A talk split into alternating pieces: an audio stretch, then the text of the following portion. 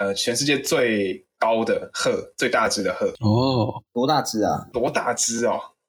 对啊，最大，你讲那种最大只，就很好奇它有多大只。比我高吗？我没有记它的那个数字，哎，反正就是很高，有比人高吗？有比魔兽高吗？比什么？有没有比什么？有比魔兽还要高吗？还是没有？魔兽啥小？啊，你们不知道打篮球那个？最近跑来台湾，白痴！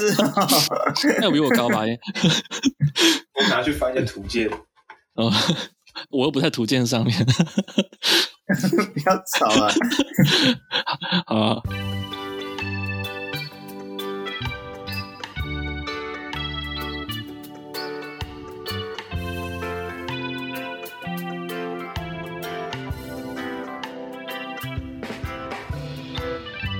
大家好，我们是 TPHA 台北城市狩猎，用轻松用专业的方式带大家体验大自然的生态导览团队。欢迎来听我们的生态杂谈，一起了解台湾和世界上的生态议题与时事。我是世祥，我是口勇。每个礼拜六中午十二点呢，我们都会定期更新。那今天呢，我们不是生态新闻，而是一个呃不定时的全新单元，叫做异国狩猎笔记。那在这个单元呢，我们会跟刚从国外回来的朋友聊聊在国外的所见所闻，那当然尤其是他们在国外经历的跟动物或生态相关的故事啊。最近呢，刚好就有一位朋友刚从国外回来，所以就趁着他还记忆犹新的时候，赶快把他抓来聊聊。那这个朋友呢，就是第二集出现过的阿伟。嗨，大家好，我是阿伟。我们这边就不卖关子哦。阿伟最近呢，刚从哪里回来呢？就是尼泊尔，他从尼泊尔爽回来了。那这段时间他到底在尼泊尔做了什么事？我们就好好聊一聊。那阿伟可以稍微说一下你们这次去的大概的规划吗？像是你们什么时候去的啊？有几个人啊？去哪些地方？等等等等的。哦，我们是前阵子大概十一月中，十一月中的时候去。然后我们这团是总共有六个人啊。哦，好多哦。其实六个人。也没有算很多，应该就是个刚好这样。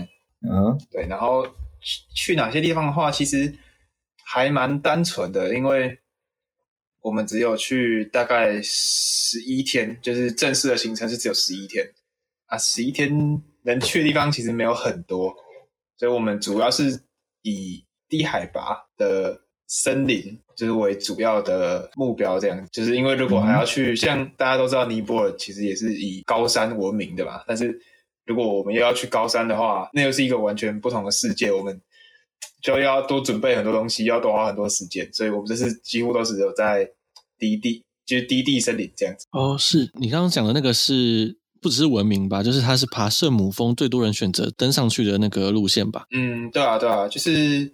也不不只是圣母峰，就是整个喜马拉雅山脉有很多座都会从那边去。其实我们在旅店的时候就有遇到另外两组人，都是他们刚爬完八千米的高山回来，这样。哇，好酷哦！哇，对啊，我们就是比较异类，我们要去找动物。就是我们在那个旅馆交椅交椅厅，他们跟我们攀谈的时候，我就先听他们讲说什么哦，去爬哪一座哪一座啊。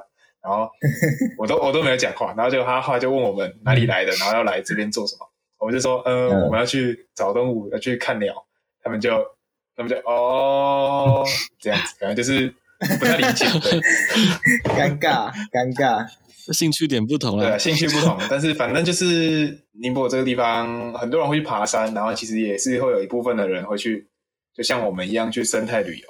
刚刚问说有去哪些地方，其实。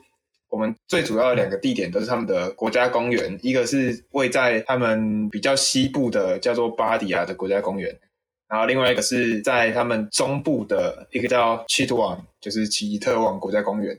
奇特旺国家公园还蛮有名的，就是我在去尼泊尔之前我就听过尼泊尔有一个这样的地方，所以那算是他们生态旅游很知名的一个点，这样。我们在这两个国家公园各待了三到四天，中间移动的路程就会再经过一些点，就是稍作停留这样。嗯，这这个三到四天在国家公园里面，对于不爱看生态或者是自然环境的人来说，有时候会觉得三到四天很冗长，可能你就很想走了这样子。可是对于爱看生态人来说，到尼泊尔这样的地方的话，我相信三到四天是远远不够的吧？嗯，对，就是结果我们家就是还有就是感觉还有很多东西没看到就要走了。但是其实三到四天可以，就是可以 cover 掉大部分的生物啊，一定会有哦你没看到的，这很正常，毕竟出野外嘛。还说你们这次是有大神，有大神跟着去？呃，看你是哪方面的大神啊？因为我们有请导游啊，他们进国家公园是一定要有导游陪同。哦，但是我们请的导游是就是包我们整个行程，这样就是包含中间的那些交通啊，然后食宿啊，都是他全包。那那比台湾严格很多，对啊对啊这样看这样听起来，嗯，应该很多人都有去过台湾的什么垦丁国家公园啊，什么玉山国家公园什么之类的。但没有想到国外是就是一定要导游。不过这个关于国外这些生态相关的文化啊，或是规定，这个我们可以后面再谈。那想问一下阿伟，为什么会去尼泊尔？就是感觉如果说一般人想象中要去国外看生态，首选好像第一个冒出来的，怎么想都不会是尼泊尔。为什么会是选尼泊尔？呃，这个嘛，其实这个地点也不是我决定的，对，我不是主教，所以我只是被告知说有这个机会，哦。然后要不要去，你自己考虑一下这样。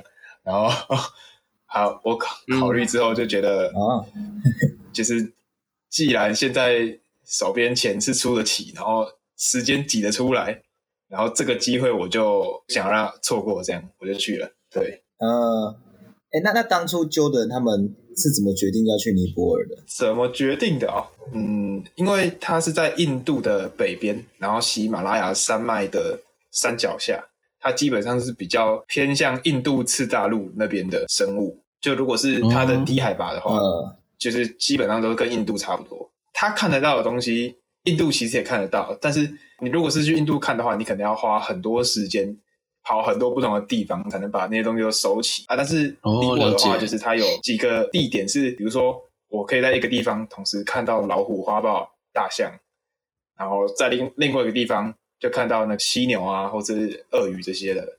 哇，那我也选尼泊尔，呃，我真的不知道。之前听到老虎、花豹、大象这样，他同时看到都会想到印度，没错。对对，其实如果单纯论几率的话，在印度看到老虎的机会是高很多的。嗯、但是如果是要用最短的时间看最多的东西，可能尼泊尔会好一点。呃，了解。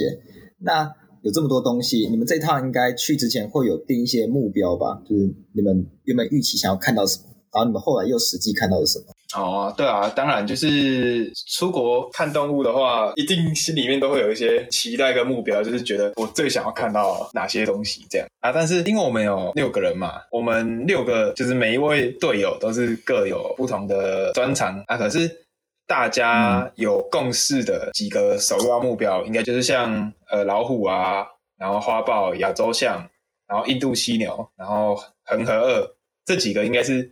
大家都想看，就是他们的招牌。其实里面有很多很多动物都是小时候在那个电视上啊，可能动物星球频道啊，或是 Discovery，或是翻书的时候就会看到，就很小就认识这些动物，然后就实际上能在野外看到它，就是会觉得很很爽。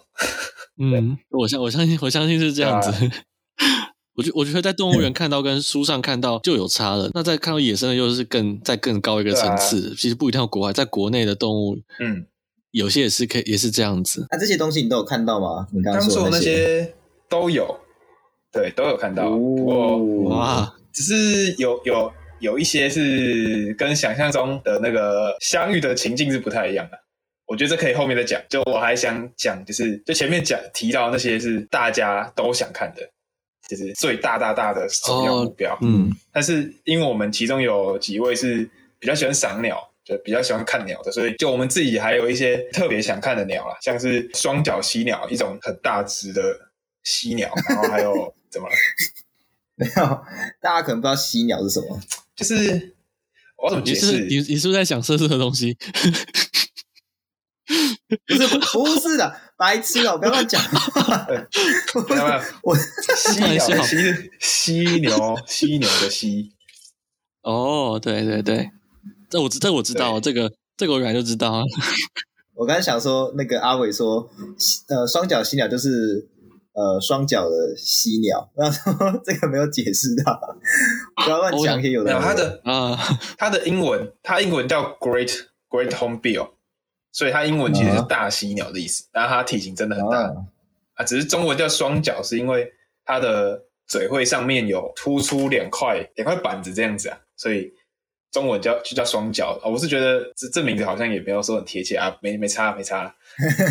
那还有其他的吗？啊，然后还有各种秃鹰，就亚洲其实有九种秃鹰，然后大部分的种类都是濒危，甚至是极度濒危。嗯，然后在尼泊尔这边运气好的话是全部都看得到了，但是但是我们看了六种，其实也很多了。啊，然后还有像赤颈鹤是一种呃全世界最高的鹤，最大只的鹤。哦，多大只啊？多大只哦？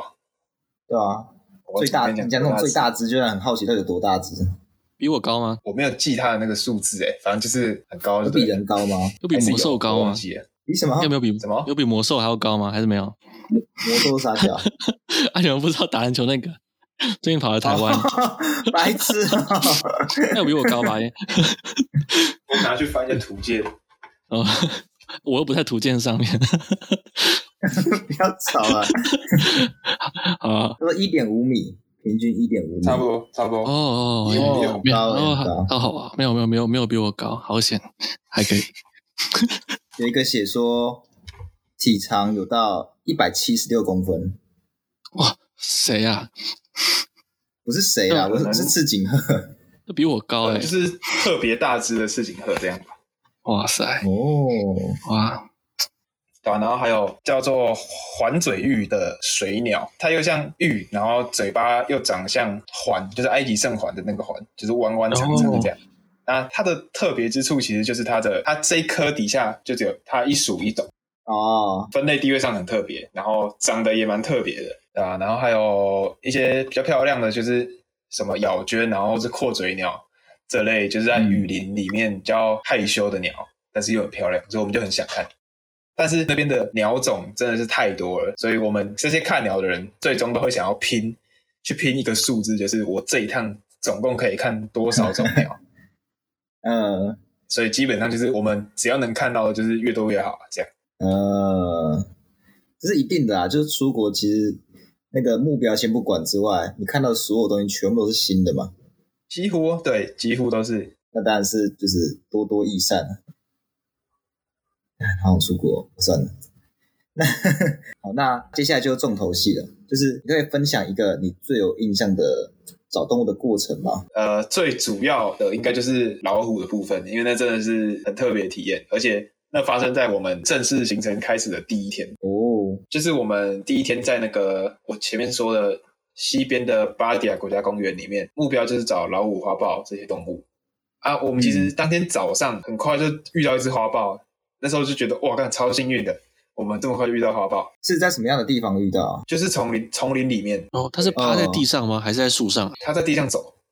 哦，帅！我也蛮想看它趴在树上的，但是我们就只看到那一只在地上走的这样。哎，可是你们不是坐车吗？对，我们进丛林的话都是用那个，都搭吉普车，就是他们叫 Jeep Safari。那、啊、它不会被吓走？嗯，不太会，就是他们的导游会。当然会在车子行进的时候，就一边注意周遭的环境，嗯，然后像是他们找这些比较敏感的大型哺乳动物的话，像是老虎跟花豹，他们找的方式就是他们会听猴子的警戒声，因为猴子在树上其实可以很清楚看到地上有没有掠食，然后如果有掠食在附近，树上猴子就会发出警戒，就是警戒他们其他同伴，所以他们导游在找这些大型食肉目的时候，也是听猴子的警戒声在找。而且猴子遇到老虎跟遇到花豹的警戒不一样，所以他们可以听声音就辨别说，哎、欸，现在附近可能有哪一种动物，然后我们就呃熄火停下来等这样。呃，除了花豹之外，你刚刚是讲老虎嘛？对对对，我其实是想要讲老虎，花豹只是一个前行提要，花豹在故事上是个配角，可恶。哎、欸，对，如果当天只有花豹的话，那它就是主角，但是偏偏我们在看到花豹之后，很快就遇到老虎。我们早上看到花豹，然后。我们那时候就觉得哦很幸运，然后就想说，那就是在附近绕绕，再找找看，看能不能看到老虎这样。但是大家是这样想没错，但是大家心里也知道，我们会这么晒吗？我们这么运气有这么好吗？啊，结果运气真的这么好，对，哇，就是我们也是开到一个地方，然后导游也是先听到猴子警戒声，然后我们就停下来等。我记得等了蛮久，因为那个地方其实是已经很靠近他们的主要干道。的路边，嗯，的森林里面，所以我们就是车子就停在停路边等这样，然后就听到森林里面一直传来就猴子的叫声，但是又不是叫，感觉又不是叫的很激烈，然后就等很久，感觉森林里面都没动静。我其实不知道等了多久，可能半小时或更久这样，就是觉得。嗯，是不是要放弃的时候？然后这时候森林里面的底层的灌丛就开始动，就有那种很大的动静，就是明显感觉到有东西在里面移动。这样，虽然我们从森林外面看还看不到是什么，但是我们那时候大家都已经很紧绷了，就是不知道他等下会会不会出来，或是我们要继续等，或是他会从哪边突然出现。这样，就大家都就屏气凝神。结果那只老虎真的就是慢慢从森林里面走出来，然后走到了路边。他他想要过马路，然后我们就在他的对面看着他这样，然后他就从那个森林里面走出来，走过那个边坡，走到路上，偏偏这时候对向有一台大卡车要过来，那只老虎他就看到那台卡车，他就停住，然后那台卡车从很远的地方看到老虎要出来也停住，这个时候我们就已经超兴奋，就是我们相机都已经举着，然后按快门的手根本停不下来，所以我们就拍了很多张，就是。那个老虎看着卡车正要过马路，还有老虎过马路过到一半，然后背景是远远的一台卡车在后面的样子。嗯，然后后来那只老虎就是他就是看了卡车一下，然后又看了我们一下。我们两台车隔很远，应该有个三四百公尺，然后我们跟老虎的距离可能也也有个五十公尺这样。然后他就从我们两台车中间这样穿过马路，然后走进森林的另外一边。这时候我们都已经。超级兴奋，就是因为我们没想到，我们真的可以第一天就看到老虎这样。嗯嗯，其实这故事还没告一段落，就导游又说，我们刚刚在等待的时候，听那个猴子的叫声，并不是很急促或警戒。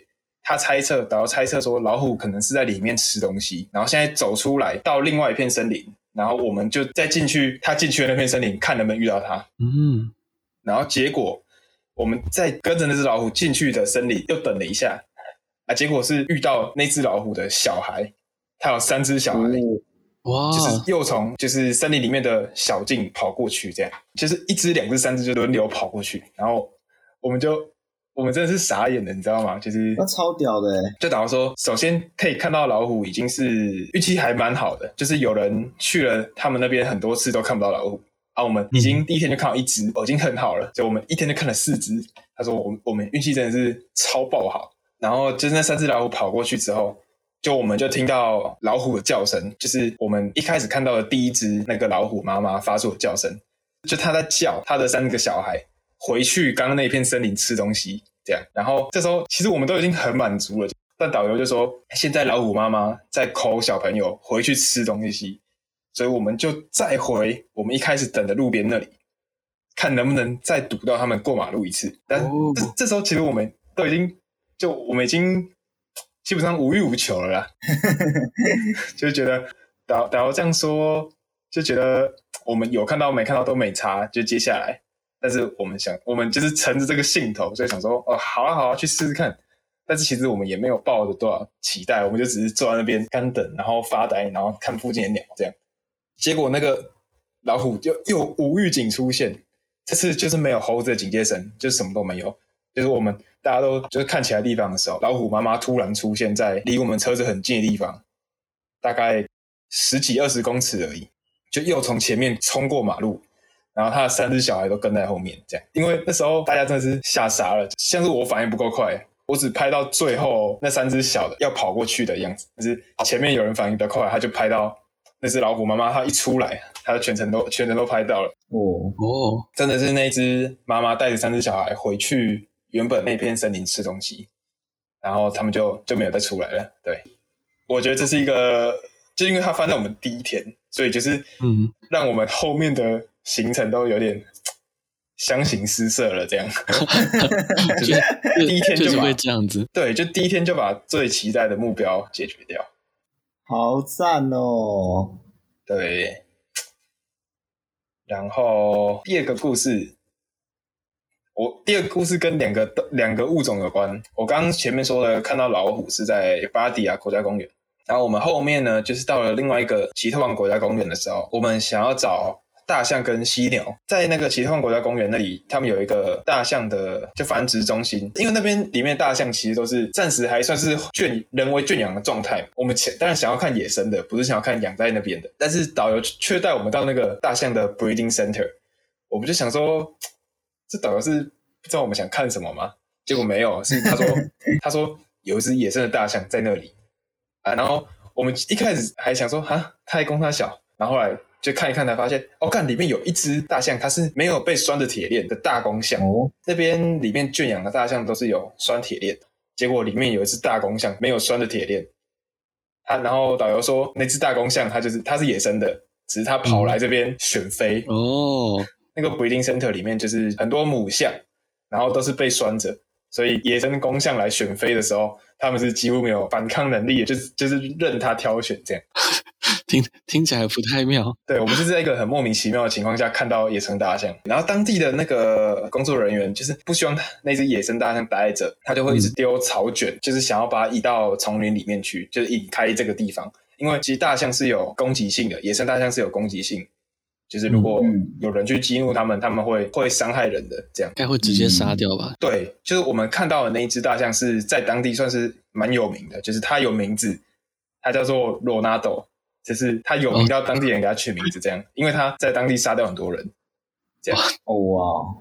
我们看到的时候，其实距离它就很近啊，它如果头转过来，或是它稍微有点动作，我们都会赶快退开。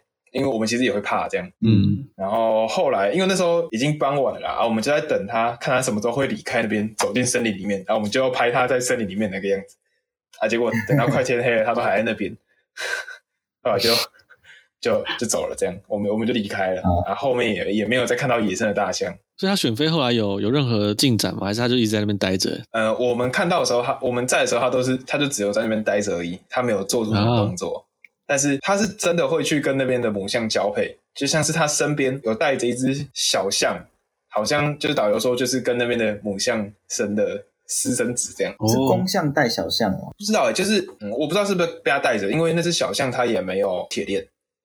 但是导游说那只、嗯、那只就是在那边被生下来的，还是他也在选妃？小朋友不要学。对啊。不太好，没事没事，嗯，对啊，好，还有第二个就是犀牛嘛，就是犀牛的话，其实比大象还要更荒谬一点。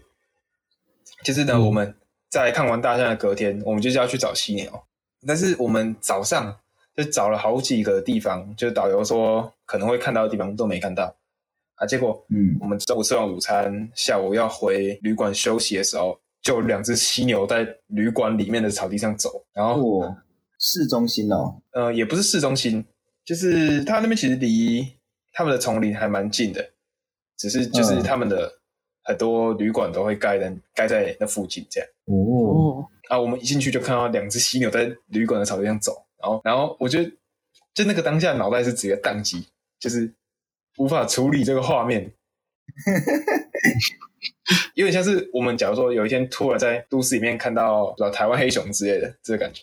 哦，那、啊、这个现象是当地人很习惯的吗？嗯，假如说那两只，应该说总共有三只的样子，好像是以前被救伤在野放的个体，所以他们有时候就会跑进来。我、哦、了解，他们会期待有食物之类的，就他们很习惯人啦、啊，然后他们就会去啃那个别人的盆栽啊，然后是 啃旅馆的草啊之类的。看感觉好可爱，对啊，但可是当地人也不太喜欢他们待在那边，就会想要把它赶走这样。哦，是啦，因为他跟大象一样有能力可以伤人嘛。对啊，然后后来就是旅馆的人就把犀牛赶到外面，我们就跟着犀牛出去。然后我们因为我们觉得这个画面真的是太冲击了，所以我们就一直跟着，想要看最后会会发生什么事。然后那个犀牛就、嗯、两只犀牛就走在街上，一堆人围观。然后有一只犀牛还去人家门口的盆栽尿尿，它怎么尿尿？它的尿那个水柱超大的，就是跟我们平常用水管浇花的感觉差不多。它是公的还是母的？呃，那两只是母的。那它们尿尿的方法是？我记得往后喷呢，往后喷，往后喷。哦，我在木大动物园看过，木大动物园的犀牛它一天到晚在喷，所以都会。大家没事可以去看，可以去等。其实当地人他们只会想把他们赶离他们自己的地方，他们不会管他最后去哪。反而是我们这些游客很希望他们可以赶快回到森林里面，所以就有好几个人就是用用水果当诱饵，然后引诱他往森林的方向走。啊，结果手上有水果的那个人，他不小心就水果拿太快了，就是一下就被吃光，所以后来他就 他就哇就没辙了，这样 就只能再等他们，就只能等他们。逛就是等他们逛逛累了就自己，他们就自己回森林这样。那个拿水果的是游客还是当地的就是其他居民？游客，游客。所以那个游客也是想要看那个犀牛在野外的状况，所以才故意去就是引诱他。呃，一开他一开始感觉只是单纯想喂他吃东西，就是那种一般的 都市人的感觉。对，但是 喂鸽子他都不会怕。对，然后因为我们几个在旁边。有看到，然后就跟他说，这个犀牛它的栖息地在那个方向，所以他如果要喂的话，我我是觉得可以，但是他可以用喂食的方式把它引诱回它的栖息地，这样。那所以后来有有没有等到他回森林吗？后来没有，那样子后来就走进了另外一间旅馆，嗯、然后又引发了另外一阵骚动。对，然后我们就想说，好像就这样了，然后我们就先回旅馆休息。我们睡起来之后，导游就跟我们说。在附近又出现另外一只公犀牛，又是在别人的旅馆里面。Oh. 对，就是前面那两只是母的，对，前面两只是母的，然后后面又出现一只公的。那他们这三只都没有伤人的记录吗？目前有有有，后面这只公犀牛就有，它好像前几个礼拜才干掉一个人，但是是因为那个人自己白目，oh. 太白目了，好像是那个人喝醉酒，oh. 然后去去弄，就是去弄犀牛，然后就被犀牛从就是侧腹直接撞下去，这样。哇，就是，应该应该就死掉了。对啊，他自己白目，没办法。然后反正我们就又去看了那只公犀牛，也也是在别人的庭院里面，嗯，这样，然后也看到他尿尿，嗯、然后我还有拍到他他的阴茎伸出来 喷尿的样子，伸出来哦。对啊，那不然平常在哪里？他不是都在外面哦？他平常是呃有点缩起来的，嗯，它往后伸吗？哦，往后伸，还还是往往正下方就这样喷？嗯，有点比较像正下方这样，也有点往后啦，有点有点朝后。哦，真的哦？要尿尿的时候，应该就是朝朝后，然后朝下这样啊。如果是要交配的时候，应该就是朝前。嗯，哦，公男生要怎么往后尿啊？是想你会？我可以给你看照片，我可以传照片给你。不要不要问我这个问题，我会不会？就我们就觉得。其实这跟我们想象中的犀牛不一样。我们想象中的犀牛是那种，比如说在丛林边缘啊走动啊，或者是在河里面泡水啊这样子那种很野生的感觉。对对对对对，对，对，我们却看到这种在人家庭院里面吃草尿尿的这样，但是就觉得就觉得蛮傻眼。就虽然我们想看的东西是看到了，但是却跟我们想象的不一样啊。还好，就是当天傍晚我们再出去走的时候。有看到一只在河里面的，就河里面泡水的大犀牛，也是公，也是公的，所以就是算是弥补了我们想看的这个这个对，就这个景象嘛，两种画面都有了。对，那这样子你们看看这么多犀牛，这个数量是正常的吗？还蛮正常的，因为像是那个奇创国家公园那边，算是以犀牛闻名啦，就是他们的在那个国家公园内有蛮多只犀牛，然后目击率也蛮高的。哦，了解。哦，都是那种土路吗？我好像有，我好像有看到那个照片。对，都是在森林里面，都是都是泥土的路。可是我前面说我看到老虎过马路的地方，那是柏油路。嗯，超级酷。那本次的这个异国狩猎笔记呢，上半集就到这边告一个段落。那如果喜欢我们的频道，记得到 Apple Podcast、Spotify 等各大 Podcast 平台给我们五星好评。有什么想要跟我们说的，或者想听的主题，也可以留言给我们，或是写我们在 Show Note 的表单。那这次的这个异国狩猎笔记会分成上下集。那下集节目呢，我们会更深入的聊聊阿伟对于尼泊尔当地生态旅游产业的看法。那我们就下次再见喽，拜拜，拜拜拜。